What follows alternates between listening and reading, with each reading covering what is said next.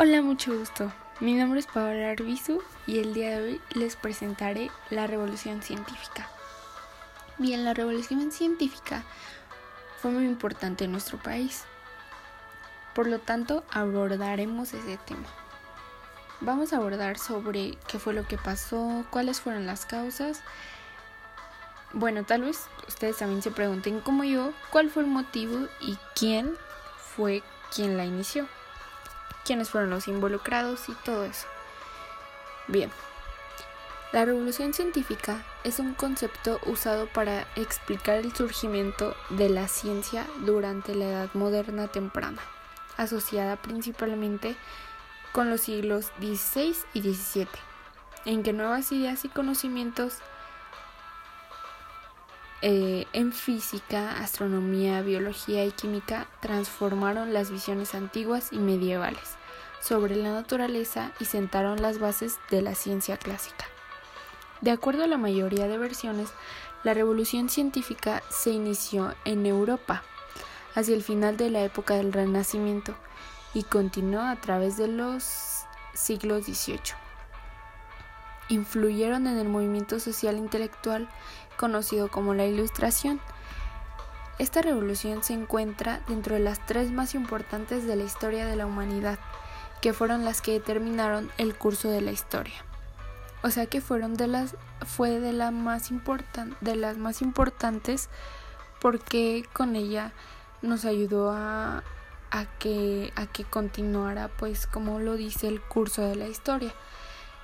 Bien, la revolución científica es una época en la que los conocimientos científicos fueron desafiados y reemplazados por las nuevas ideas principalmente en los campos ya mencionados. Aunque se afirma que su inicio fue en Europa, fue una movilización global y simultánea. La superstición y la religión fueron reemplazadas por la ciencia, la razón y el conocimiento. Esto permitió el avance de las ciencias modernas y también propició cambios en el orden social.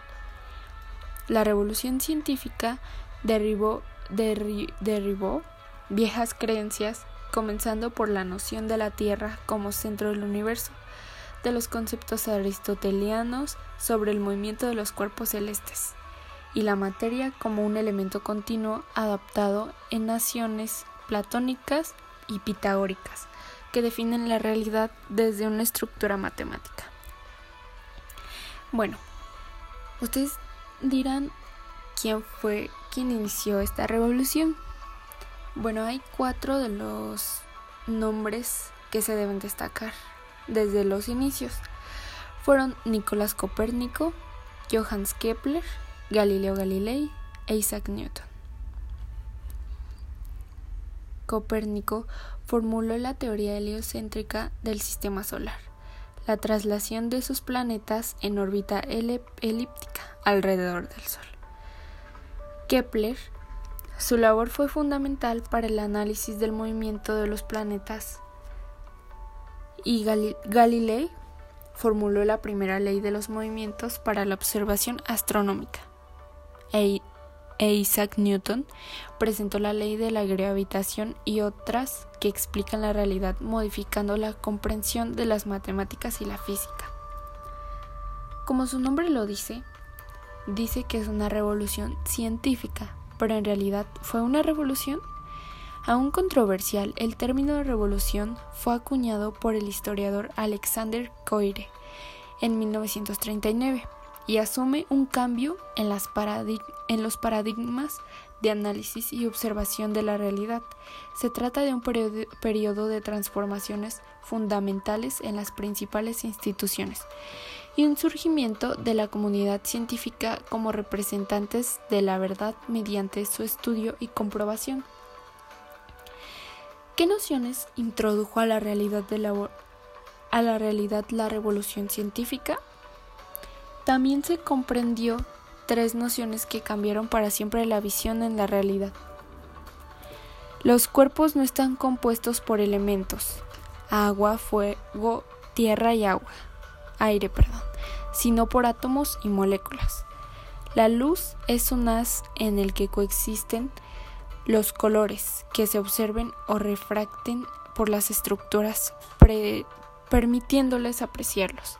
Los seres vivos resultan de un proceso de evolución mediante la selección natural. Esos son unos términos que la mayoría de los jóvenes o de cualquier persona hemos escuchado en cualquier materia, pero en realidad aquí lo aquí lo afirman o aquí lo dicen que está mal. Bien, ¿qué logró la revolución científica? La, la superstición y la religión. Especialmente logró la atribución de responsabilidades y consecuencias a seres supernaturales que fueron reemplazados por la ciencia, la razón y el conocimiento. Esto permitió el avance de las ciencias modernas y también propició cambios en el orden social. La revolución científica fue la que nos ayudó a que las ciencias sean más modernas y sean más actuales. ¿Qué significó la revolución científica para la religión? El nuevo análisis de la conformación del universo y del sistema solar pronto se tradujo en la observación científica y crítica de la realidad, alterando a la comunidad teológica y la Iglesia. La introducción de leyes de análisis se contrapone de al designo divino para la explicación del mundo. Esta ayudó con el origen de la medicina moderna, o más bien, ¿fue el origen de la medicina moderna? El cambio en las metodologías y los avances en instrumentos, incluyendo, microscopios, perdón, permitieron la comprensión del sistema circulatorio, el ADN, el genoma y las leyes mendalianas, que suponen el verdadero origen de la medicina moderna. Entonces, ¿fue el origen o no fue el origen? Bien, ¿qué campos presentaron mayores avances científicos? Además de la astronomía, la revolución científica propulsó el avance en las investigaciones de la física, la física cuántica, la medicina, la mecánica y la biología, lo que dio paso a los cambios en el orden político, académico y social. ¿Qué, ¿Qué, revoluciones fueron notorias? La revolución científica incluyó múltiples revoluciones. Científica del siglo 17. Basada en la lógica silogística y experimental en el método científico.